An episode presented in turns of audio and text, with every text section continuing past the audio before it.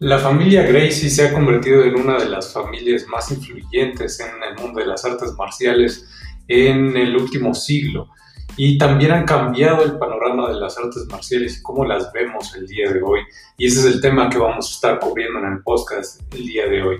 Ah, eh, suscríbete al podcast si no lo has hecho, suscríbete a nuestro canal de YouTube también para recibir más información de artes marciales y todo lo que tenga que ver con esas cosas. Si quieres apoyar el canal y el podcast, puedes hacerlo a través de Patreon o a través de este mismo podcast. Sin más, vamos al episodio.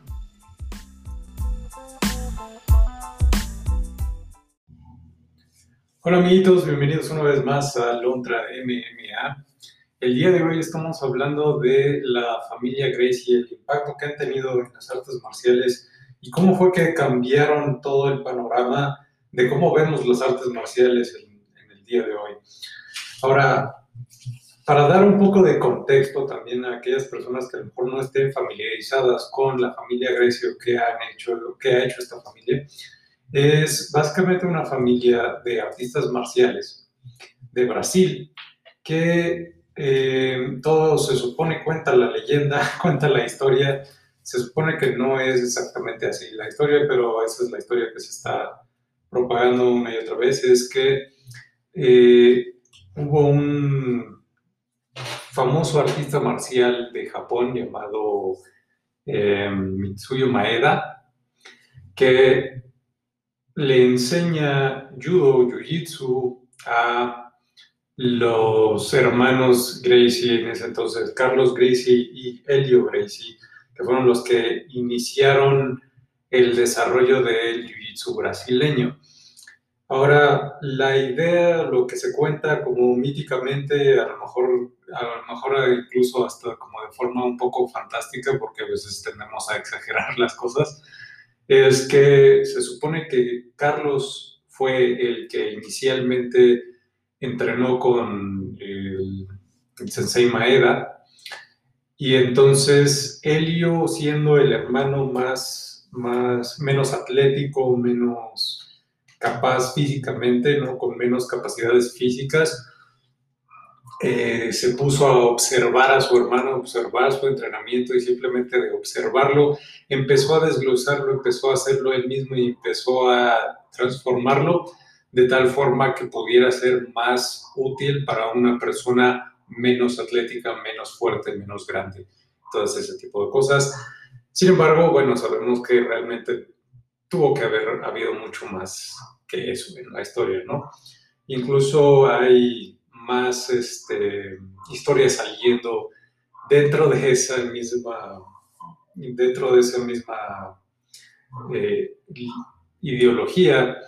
Este, muchas personas que estaban durante ese tiempo están ahora saliendo con historias, ¿no? Como un poco desmitificando esa, esa parte de la historia. Sin embargo, no es relevante al, al, tema, al tema de hoy el cómo funcionan las cosas, sino que funcionan, ¿no?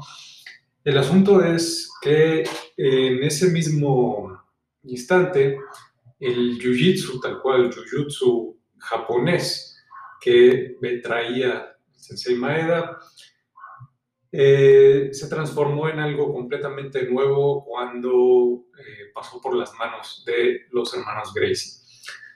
Los hermanos Gracie básicamente se enfocaron más en la cuestión del newasa o la, la pelea en el piso de lo que realmente se concentra hoy en día el judo, tal cual, porque el judo ha tenido más un enfoque hacia la pelea de pie, de los derribes, los controles de estando de pie, más la pelea en el piso ha sido como un complemento, ¿no? Es, es algo que siempre ha sido incluido, siempre ha sido parte del judo, del jiu-jitsu, pero eh, el jiu-jitsu brasileño se enfocó muchísimo más a la parte de la pelea en el piso y enfocado también en una cuestión de técnica por sobre de fuerza, ¿no?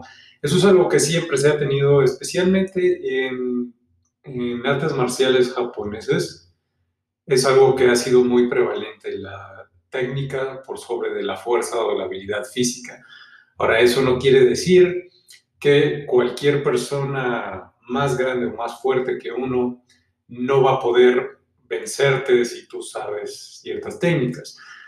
Eh, algo que inclusamente, inclusamente hasta estoy inventando palabras, algo que inclusive el mismo Helio Gracie decía constantemente es que una persona muy fuerte, muy atlética, siempre va a tener una ventaja y una persona eh, muy atlética muy fuerte que sabe Jiu-Jitsu va a ser invencible.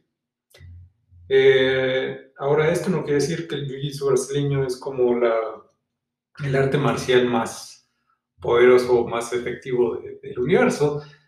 Sin embargo, sí es muy efectivo y sí ha sido muy efectivo, especialmente para aquellos que no tienen ningún conocimiento de ello, ¿no? Ningún conocimiento sobre todo de qué hacer cuando la pelea va al piso. La verdad del caso es que muchísimas peleas, cuando no tienen restricciones, con, es decir, una pelea, digamos, callejera o sin reglas, la mayoría de ellas acaban en el piso. Y es importante saber qué hacer una vez que estás ahí. Y mucha gente tiene una concepción eh, muy errada de la pelea en el piso. Entonces, muchos artistas marciales tenían la, idea de que si una pelea va al piso, este, tienes que levantarte inmediatamente o simplemente evitar ir al piso a toda costa, porque eso no te va a servir, eso no es útil, eso no sirve de nada, y lo mejor que puedes hacer es saber golpear, saber este, patear para detener a una persona antes de que pueda llevarte al piso. Sin embargo, eso no siempre es la realidad muchos, en muchos casos, incluso con gente entrenada, la mayoría de las veces, si vemos peleas, mucha, en muchas ocasiones acabamos en una situación de mucha cercanía, una situación de clinch, incluso se le podría llamar. Eh, si ves peleas de boxeo, muchísimas veces, incluso un muy buen ejemplo de algo reciente, es la pelea que hubo entre Mike Tyson y Roy Jones Jr. Ya este, una pelea de exhibición, ya una pelea donde ambos tenían ya bastante tiempo eh, retirados. Sin embargo, precisamente en esa pelea vimos que la mayoría del tiempo acababan abrazados. Se pegaban un par de veces y acababan abrazados. Y la situación es que cuando hay una pelea real, una confrontación real, siempre vas a acabar en una situación de clinch, ¿no? Incluso con gente profesional, entrenada, que hace esto todos los días, como es Mike Tyson y Roy Jones Jr., que lo han hecho durante años y han sido campeones respectivamente. Eh, en estas situaciones no podemos ignorarlas, ¿no? Y muchas artes marciales como que eh, hacían muy, hacían menos de este tipo de situaciones, ¿no? Como que tiraban a un lado todo lo que tuviera que ver con grappling porque eso no era efectivo, eso no servía, especialmente para situaciones de defensa personal. Ahora, Elio Gracie entendía esto y entendía esto también de una manera en la cual él podía sacarle ventaja a esa situación, porque lo único que él tenía que hacer era demostrar o, o simplemente hacer evidente la ignorancia de, de este tema dentro de las artes marciales para que la gente viera su eficacia. Y realmente eso fue exactamente lo que hizo a lo largo de su vida para demostrar la efectividad del jiu-jitsu brasileño. Ahora, el mismo Helio Gracie tomó muchas peleas con gente mucho más fuerte, mucho más grande que él, que él mismo o ganó o simplemente sobrevivió. Y eso fue una victoria en sí, porque precisamente si una persona es mucho más fuerte, mucho más grande y mucho más imponente que tú, pero no pudo hacerte daño a pesar de que intentó hacerlo, eso es una victoria en sí, eso es algo que él también predicaba. Y también, desde otro punto de vista, si una persona más pequeña, más este, débil, por así decirlo, menos imponente, puede ganarle a una persona más, fuerte, someterla, hacer que, pida clemencia, por así decirlo, este, va a hacer que sea mucho más impresionante esa victoria. Cuando una persona es más grande, esperamos que pueda vencer a una persona más pequeña, que pueda vencer a una persona menos atlética. Pero cuando ves lo contrario, entonces es mucho más impresionante. Y ese mismo factor, ¿no? Ese mismo factor sorpresa, ese mismo factor como de, de impresión, es a lo que él le apostó para hacer crecer su, su nueva variante del Jiu-Jitsu, su nueva eh, aplicación de esta nueva arte marcial que le llamó Gracie Jiu-Jitsu. Ahora, ¿esto qué tiene que ver con las artes marciales en general? ¿O cómo fue que todo esto cambió el panorama mundial de cómo vemos las artes marciales? Bueno, esto cambió todo el panorama más adelante, ¿no? Cuando la familia Gracie se eh, muda a Estados Unidos y empiezan a promover el jiu-jitsu brasileño en ese país. Cuando los Gracie se mudan a Estados Unidos y empieza, eh, me parece, no estoy completamente informado de la, historia exacta, sin embargo me parece que fue Jorion Gracie, el hijo de, de Elio Gracie, que fue el primero en emigrar a Estados Unidos y establecer una academia en Estados Unidos. Se supone que dura, en ese mismo tiempo, cuando eh, Jorge Gracie va a Estados Unidos, eh, el jiu-jitsu brasileño ya es un, un, arte marcial muy reconocido en Brasil, en su país de origen. Es algo que mucha gente reconoce como un arte marcial muy efectivo y muy respetado por muchas personas. Sin embargo, en Estados Unidos y el resto del mundo, el jiu-jitsu brasileño sigue siendo un completo desconocido y nadie sabe de los Gracie, nadie sabe eh, de esta dinastía de, guerreros eh, empezando en una transición que cambiaría el mundo de las artes marciales para siempre. Y precisamente es en ese momento, ¿no? Cuando Jorion Gracie quiere promover el mismo, la misma idea, con la misma ideología de su padre, de Helio Gracie, el jiu-jitsu brasileño, que cambia para siempre nuestra percepción de las artes marciales en general. Y eso es precisamente cuando se creó la primera edición de The Ultimate Fighter, o de, digo, perdón, el The Ultimate Fighting Championship, o la UFC como se conoce hoy en día, ¿no? Eh, muchas veces dentro de las artes marciales, en ese tiempo específicamente también, se tenía una concepción básicamente a voces, ¿no? Nadie sabía qué tan efectivo era un arte marcial porque no lo podías realmente comprobar a ciencia cierta. Era básicamente confiar en la palabra de las personas porque no había una situación como hay hoy en día, a lo mejor donde pudiéramos intercambiar información a la velocidad de la luz, ¿no? Básicamente, no podíamos ver videos físicos de, técnicas siendo aplicadas en una situación real, porque para tú poder grabar esa situación, tenías tú que saber qué iba a pasar, tenías tú que tener una cámara lista y una cámara no es como hoy en día que la puedes cargar en tu bolsillo. Una cámara era algo como bastante pesado que tenías que estar cargando este, para capturar una situación así todo el día y podía pasar, podía nunca pasar, ¿no? Entonces, el poder demostrar la efectividad de un arte marcial era algo bastante complicado. Entonces era más bien una situación de confiar en la palabra de las personas, ¿no? Cuando un practicante de Kung Fu, por decir algo, y esto simplemente es como un ejemplo al azar que, que se me ocurrió, un practicante de Kung Fu, un maestro de Kung Fu le dice a sus alumnos que el Kung Fu es el arte marcial más efectivo del mundo, pues no había otra forma de, comprobarlo, no había forma de, saber si estaba diciendo la verdad o no estaba diciendo la verdad. Simplemente confiabas en el carácter de, tu maestro y decías, bueno, si, si él dice que es el más efectivo del mundo, entonces debe ser el más efectivo del mundo, ¿no? Y había todas estas fantasías también, ¿no? De, de qué pasaría si un practicante de Kung Fu peleara con un practicante de capoeira o si un practicante de, de boxeo practicara con un, peleara contra un este, practicante de taekwondo.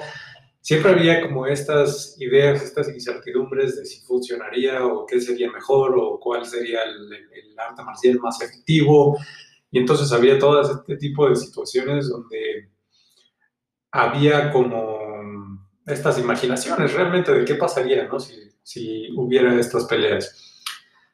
Fue obviamente también tiempo donde había muchas películas al respecto, había videojuegos al respecto, había em, libros al respecto, había muchas cosas que, que, realmente se puede resumir a que eran fantasías, ¿no? De qué pasaría si Muay Thai contra Karate o no sé qué. Bueno, ah, realmente había varias peleas de, Muay Thai contra Karate, pero eso sería a lo mejor otro, otro tema aparte.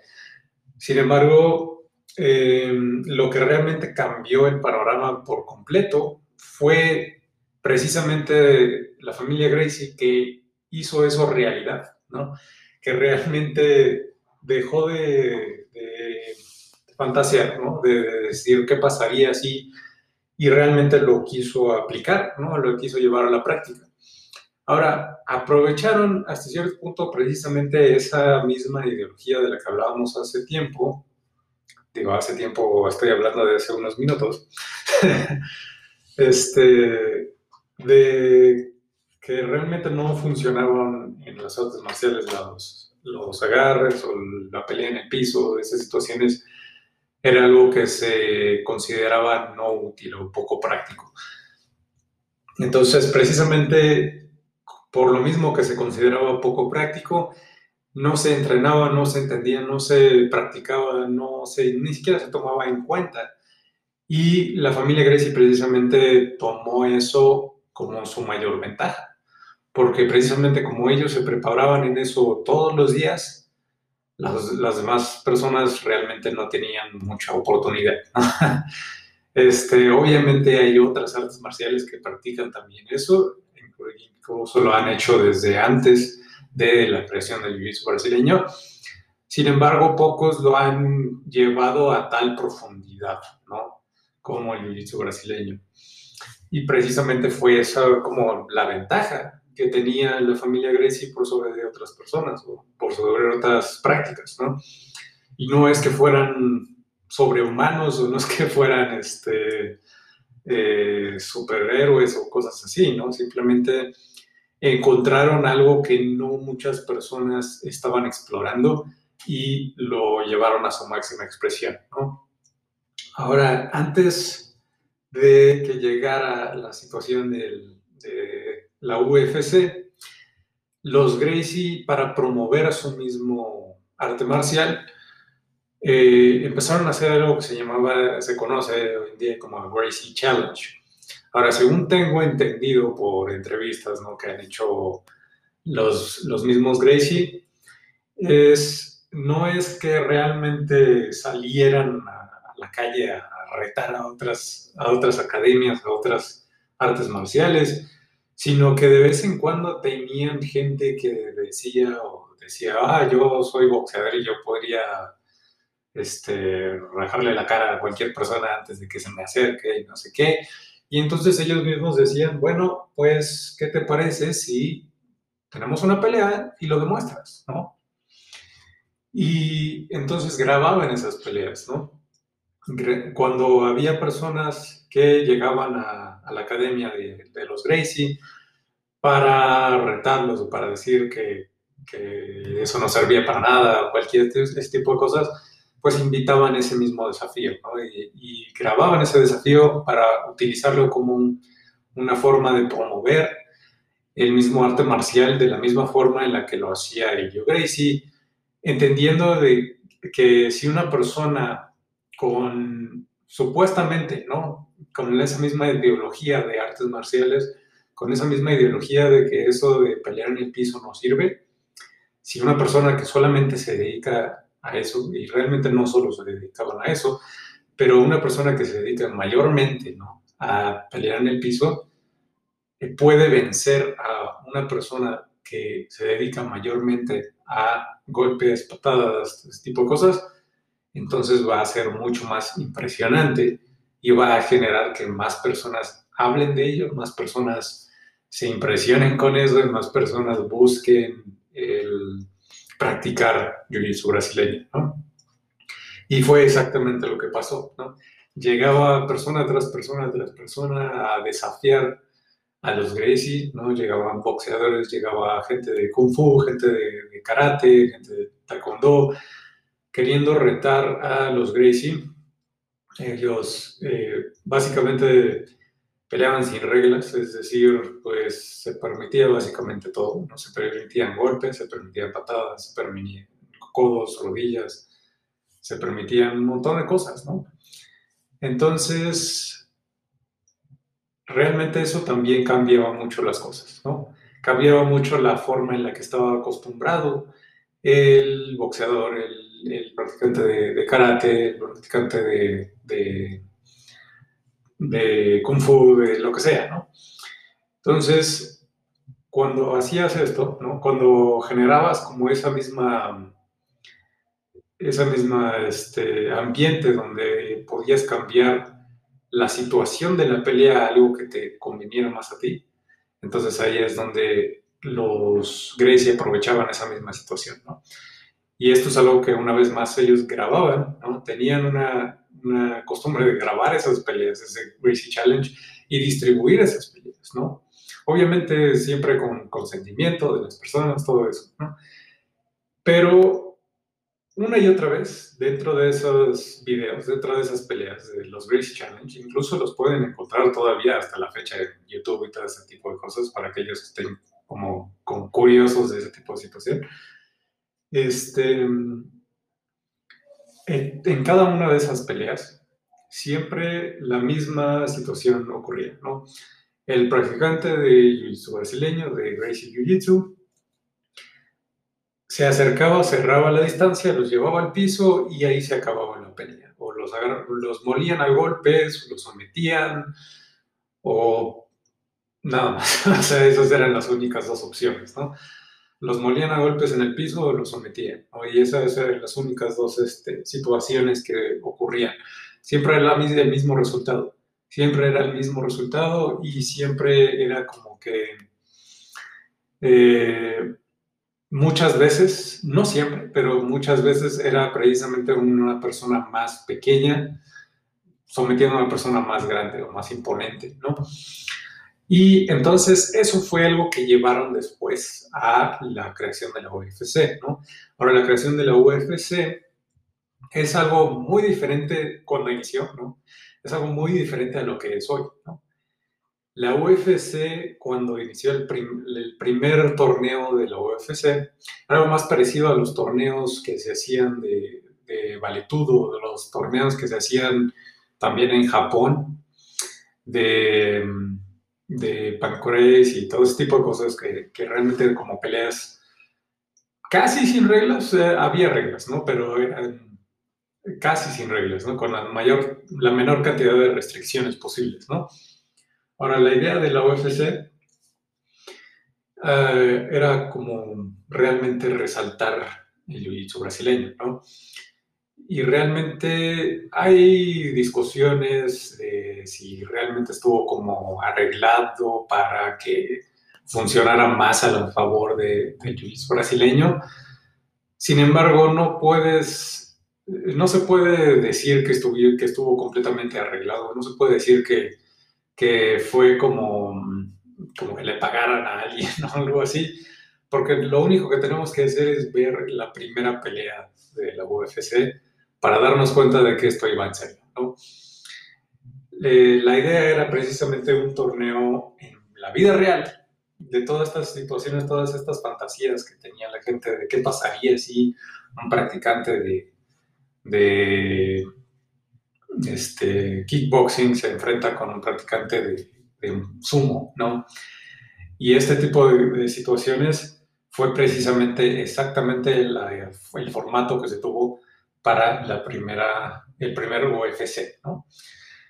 Y precisamente en el primer UFC la primera pelea, para aquellos que no lo conozcan, para aquellos que no lo, no lo hayan visto, la primera pelea precisamente fue un practicante de kickboxing contra un practicante de sumo. Y en la misma primera pelea, el practicante de kickboxing le mete una patada en la cara al practicante de sumo y su diente sale volando a, a lo largo del ring. Con eso bastaba para darse cuenta que esto era, iba en serio, ¿no? Entonces, dentro de este, de este torneo, deciden meter a participar a el hermano menor de la familia Gracie, eh, Joyce Gracie, ¿no? ¿Por qué hacen esto? Porque Joyce todavía era un, era el más joven, era el que tenía menos experiencia y además era una persona eh, menos físicamente imponente. O sea, era una persona delgada, una persona, es una persona alta, pero una persona delgada como que no se veía tan, tan físicamente imponente como algunas de las personas que había participado en ese torneo.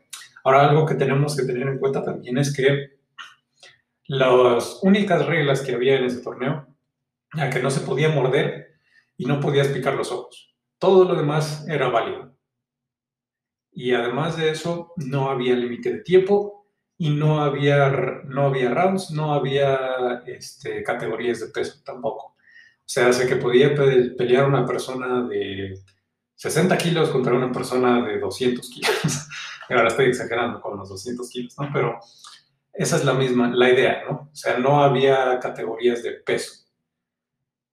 Y para sorpresa de todos, el más flaco de todo el torneo acaba siendo la persona que vence a todos, ¿no? Y acaba siendo la persona que gana ese torneo. Ahora, el formato del torneo no era solamente de una pelea y se acabó, eran eliminatorias. Era básicamente dos pelean dos, el que gana de esa pelea entonces avanza y pelea contra el que gana de la siguiente pelea y así eh, consecutivamente, ¿no? Joyce Gracie acaba venciendo a todos, acaba venciendo a todos de una manera casi inexplicable para muchas personas porque incluso lo hace en el piso y lo hace en el piso eh, desde su espalda, que es algo que era como impensable, porque muchas personas tienen la idea de que, bueno, si estás en el piso, si estás tú arriba, entonces tú estás ganando porque estás tú arriba. Pero no necesariamente puedes ganar estando arriba, y eso es algo que demostró el jiu brasileño, y eso es algo que cambió la manera en la que vemos una vez más las artes marciales. Ahora, eh, ¿cómo fue que este evento ¿no? cambió completamente la forma en la que vemos las artes marciales en general? Y esa es la verdadera pregunta. Ahora, después de que sucedió todo esto del primer torneo de la UFC, empezamos a ver las artes marciales de diferente forma porque ya no veíamos las artes marciales tomando en cuenta nada más la opinión de ciertas personas o la opinión de expertos, ¿no? Estábamos viendo las artes marciales más desde un punto de vista práctico, o desde un punto de vista donde ya no, era, ya no tomábamos como por sentado las, las palabras de las personas que nos decían ciertas cosas, sino que queríamos ver evidencia de que esto realmente funcionara. Y esto es algo que empezó a hacer la familia Gracie desde un inicio, era hacer las cosas pragmáticas. El, si yo digo que funciona una cierta técnica, ok, bueno, entonces vamos a, vamos a probarlo, ¿no? Vamos a, ver si realmente nos funciona. Vamos a, a, probar bajo presión estas situaciones, a ver si realmente podemos hacerlas cuando una persona se está resistiendo, cuando una persona quiere hacernos daño, cuando una persona quiere realmente pelear con nosotros de una forma no amistosa. Entonces, si podemos hacer eso, si podemos hacer que funcione la técnica mientras está haciendo bajo presión, entonces va a ser algo mucho más efectivo. Y eso precisamente es lo que llevó la, la transición o, la forma en la que se generó las artes marciales mixtas como el día de hoy, ¿no? Precisamente las artes marciales mixtas Es algo que ya se hacía desde antes de la UFC, sin embargo fue algo que empezó a cambiar, incluso con eh, el inicio de, la UFC, ¿no? Fue algo que empezó a cambiar con un enfoque más hacia tener diferentes conocimientos y juntarlos todos para tener una mejor base o un mejor entendimiento de las artes marciales en sí, ¿no? Y precisamente es algo que ha cambiado mucho nuestra percepción en sí de las artes marciales, porque hoy en día ya no es una cuestión de que, ah, pues, si tú me dices que funciona, entonces eso es suficiente para mí, sino que tiene que haber una evidencia detrás de eso. Especialmente hoy en día donde vivimos en una verdadera información, una era de la información, donde tienes acceso a toda clase de información en tu bolsillo. Y eso precisamente también nos lleva a que hay muchísima evidencia ahora de muchas artes marciales siendo aplicadas en la vida real, en situaciones reales, en situaciones de defensa personal, en situaciones de, riesgo, en situaciones de, de, peleas profesionales, en situaciones de competencias, de, de retos o lo que sea, ¿no? toda esa evidencia que hay ahora, entonces ya hace mucho más difícil que las personas puedan simplemente decir, ah, es que mi arte marcial es el mejor y ya está ahí, se acabó. No, porque cuando no tenemos mucha información, cuando no sabemos mucho de un tema específico, tenemos que voltear a ver a otras personas que saben, ¿no? Cuando yo no sé de nutrición, cuando yo no sé cómo alimentarme bien, entonces voy a buscar la opinión de alguien que sepa de eso, alguien que haya estudiado eso, alguien que haya dedicado mucho tiempo a estudiar qué es lo que necesitamos de cada nutriente, de cada, este, cada alimento, todo ese tipo de cuestiones va a ser algo que yo voy a buscar, voy a, voy a voltear a ver a alguien que sepa de ese tema y eso es precisamente la forma que se estaba llevando desde antes, ¿no? es cuando hay tantas artes marciales allá afuera. Básicamente era la idea de que si yo practico judo, ¿no? Y mi sensei me dice que el judo es lo máximo, bueno, yo voy a tomar eso como verdad absoluta porque él sabe más que yo, simplemente. Y precisamente hoy en día se ve de, de muy distinta manera las artes marciales en general, precisamente por esa transición, ¿no? Porque la familia Gracie cambió la forma en la que se practicaba incluso el, arte marcial en sí, ¿no? Y es algo que creo yo, en mi humilde opinión, que realmente no es como que la opinión que más deberían de, buscar. En mi humilde opinión, es un enfoque que debería de tener todas las artes marciales. Ese mismo enfoque de ser pragmáticos con las técnicas que estamos aprendiendo. Ahora hay artes marciales muy, muy este, viejas, por así decirlo, por falta de otra palabra, que realmente están pensadas en otro tiempo o están pensadas para otras necesidades de, otro, de otros tiempos, de otra cultura, de otras, otros, este, otras necesidades, ¿no? Algo que, por ejemplo, yo había entrenado durante bastante tiempo eh, Bujinkan Budo Taijutsu. Ahora, para aquellos que no sepan qué es eso, este, que suena como a trabalenguas, eh, Bujinkan es una organización internacional donde se practican una combinación de escuelas tradicionales de artes marciales de Japón. Ahora, el director de esa organización, al menos hasta donde yo me quedé, sigue siendo el, Hatsumi Sensei, Masaki Hatsumi, ¿no? Y él mismo explicaba que entrenamos estas eh, técnicas que son muy antiguas, que realmente no tienen una aplicación práctica, o sea, completamente transferible al día de hoy, pero las entrenamos todavía porque tienen una aplicación de, dentro del mismo principio, ¿no? Del principio del movimiento es lo que me va a funcionar, no el movimiento en sí o no la situación específica. Es decir, se entrenan, por ejemplo, eh, técnicas donde se utiliza una, una espada eh, katana, una espada samurai, ¿no? No es que vayas a cargar con una espada samurai por la calle y no es como que te vayas a topar con una persona que te ataque con una, eh, una katana todos los días. Sin embargo, el principio o el movimiento de es algo que te va a ayudar en tu desarrollo como artista marcial.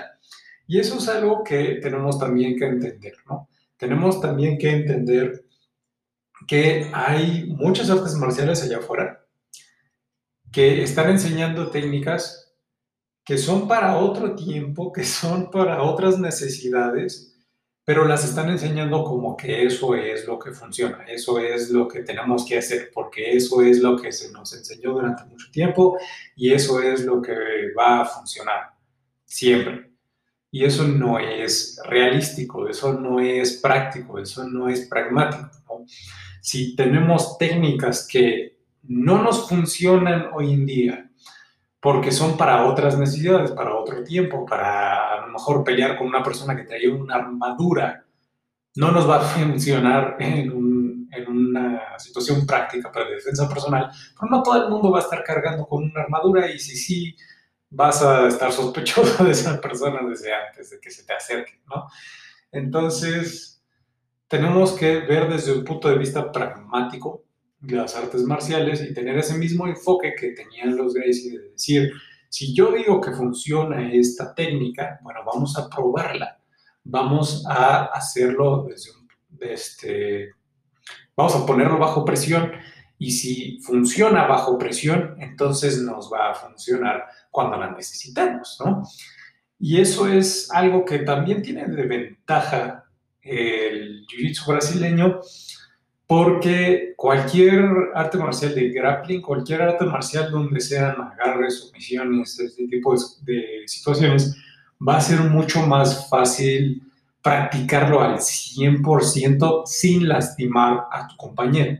Ahora, si estás practicando eh, golpes, patadas, si estás haciendo cosas como practicar eh, para golpear genitales, golpear este, zonas blandas, de ese tipo de cuestiones, pues no las puedes practicar al 100%, no puedes eh, pelear al 100% porque entonces no vas a practicar muy seguido y si lo haces no vas a estar al 100%, no vas a lastimar a alguien, no te vas a lastimar tú, no es una situación ideal. Sin embargo, se puede entrenar bajo presión simplemente haciéndolo de una forma muy light, ¿no? Con protección, todo ese tipo de cuestiones, ¿no? Es lo, que, lo mismo que se hace en deportes de contacto, lo que se hace con el boxeo, el muay thai, el kickboxing, el K1, las, las artes marciales mixtas, es precisamente lo que se hace. Se practica bajo presión, se hacen sparrings que no, siempre son al 100% y si se hace al 100% es con todas las protecciones adecuadas para que nadie salga lastimado y entonces se puedan practicar esas técnicas bajo presión contra una persona que se está resistiendo y entonces se están puliendo esas técnicas de tal forma que las vas a poder utilizar contra una persona entrenada y especialmente si las puedes hacer con una persona entrenada, las vas a poder hacer con una persona no entrenada. Y esa es precisamente la forma en la que han llevado los jiu-jitsu, los Gracies, el jiu-jitsu brasileño, y esa es la forma en la que, en mi humilde opinión, se deberían de llevar hoy en día todas las artes marciales. Ahora, hay muchas artes marciales que tienen muchísimos años, ¿no? Y entonces, con, esa, con ese linaje, por así decirlo, con esa trayectoria, entonces vienen muchísimas técnicas que a lo mejor en ese tiempo donde se crearon pudieron haber sido muy efectivas, pero hoy en día a lo mejor no son tan efectivas, o tal vez sí lo son, pero no lo sabemos porque muchas veces se entrenan desde un punto de vista muy, eh, muy, ah, no sé, por falta de otra palabra, sería a lo mejor como de una forma simplista, diciendo que, bueno, esto es lo, que hemos entrenado siempre, incluso hasta por tradición o por costumbre, ¿no? Esto es lo que siempre nos han enseñado, esto es lo que siempre hemos entrenado y esto es lo que nos dijeron que funciona, entonces esto es lo que vamos a hacer, ¿no? Hay artes marciales, hay practicantes de artes marciales que han ido refinando estas cosas y han ido buscando precisamente meter ese, esa, esa ideología pragmática de las técnicas de su arte marcial. Sin embargo, igual hay muchas personas todavía, especialmente en el ámbito de artes marciales tradicionales, que buscan el siempre estar como seguir las tradiciones, seguir como que esa misma línea, ¿no? Porque eso es lo que les enseñaron y eso es lo que tenemos que hacer. Y se acabó, ¿no? O sea, esa es básicamente la, la única opción. Ahora, Em, si tú estás en esa situación, si tú estás practicando el arte marcial que sea, y estás practicando técnicas porque eso es lo que te dijo tu maestro, eso es lo que le dijo su maestro antes de él, y eso es lo que han ido practicando toda la vida y no hay más, yo te recomendaría que si te interesa, sí, y eso es obviamente si te interesa, ¿no? Si no te interesa, es perfectamente válido y no hay necesidad de que lo hagas pero si te interesa esa parte de pulir tu arte marcial o de hacerlo más efectivo para ti, especialmente para defensa personal, entonces te invito a que hagas eso, a que seas más pragmático con tu arte marcial y lo pruebes lo hagas bajo presión para que realmente te sea este, más efectivo. Si tú lo que quieres es preservar esa, ese mismo arte marcial como es, porque a ti te parece bonito, te parece, este, eh, no sé, como que una tradición que deba de preservarse, perfecto. O sea, yo no tengo ningún problema con eso. Y creo que no muchas personas van a tener problemas con eso, pero obviamente va a haber uno que otro que sí, porque bueno, vivimos en una era donde alguien va a respingar por algo, ¿no? Entonces, si te interesa eso, entonces sí tienes que hacerlo de una forma más pragmática. Y ese es el cambio que ha hecho la familia Grecia a lo largo de, estos últimos años, que ha puesto en evidencia muchas de las contradicciones o muchas de las, de las ideologías falsas que había allá afuera sobre las artes marciales. Ahora, si tú estás de acuerdo, no estás de acuerdo, todo ese tipo de cosas, compártelo conmigo en nuestras redes sociales. Puedes encontrar todo eso en la descripción. Síguenos también en, o suscríbete también a nuestro canal de YouTube para técnicas, este, reseñas, reacciones, todo ese tipo de cuestiones. Si te gusta este contenido, suscríbete a nuestro podcast, suscríbete al canal de YouTube y suscríbete también o síguenos también en nuestras redes sociales. Los links para todas esas cosas están en la descripción. Muchas gracias por escuchar. Nos vemos en la que sigue.